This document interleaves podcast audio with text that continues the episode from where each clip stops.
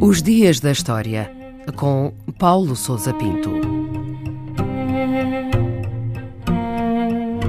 3 de julho do ano 324, o dia em que decorreu a Batalha de Adrianópolis, na atual Turquia. Adrianópolis é o antigo nome da atual cidade de Edirne, na Turquia, junto à fronteira com a Bulgária e a Grécia.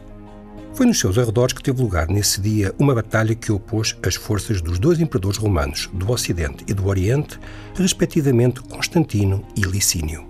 O confronto ocorreu após Constantino ter avançado com os seus exércitos através da Grécia, tendo parado junto ao rio Ebro, hoje chamado Maritsa, onde Licínio o aguardava na margem oposta.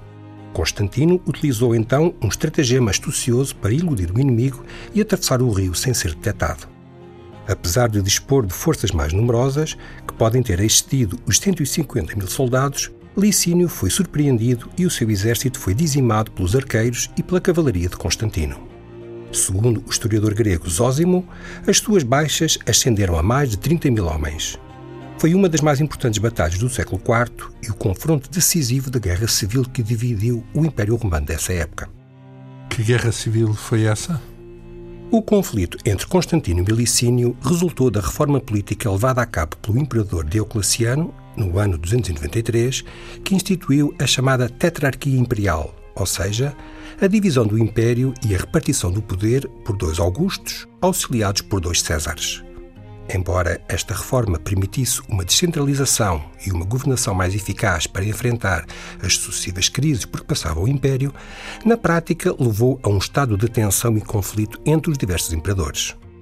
Constantino e Licínio haviam partilhado o poder imperial e trabalhado em estreita colaboração ao longo de vários anos. Esta aliança foi selada com o casamento de Licínio com uma meia-irmã de Constantino, em 313, quando dividiram o império entre ambos e emitiram em conjunto o célebre Édito de Milão, que concedeu liberdade de culto aos cristãos.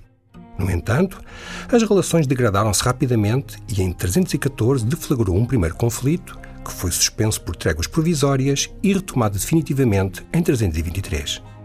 E quais foram as consequências da batalha que opôs os eh, súbditos de Constantino aos súbditos de Licínio?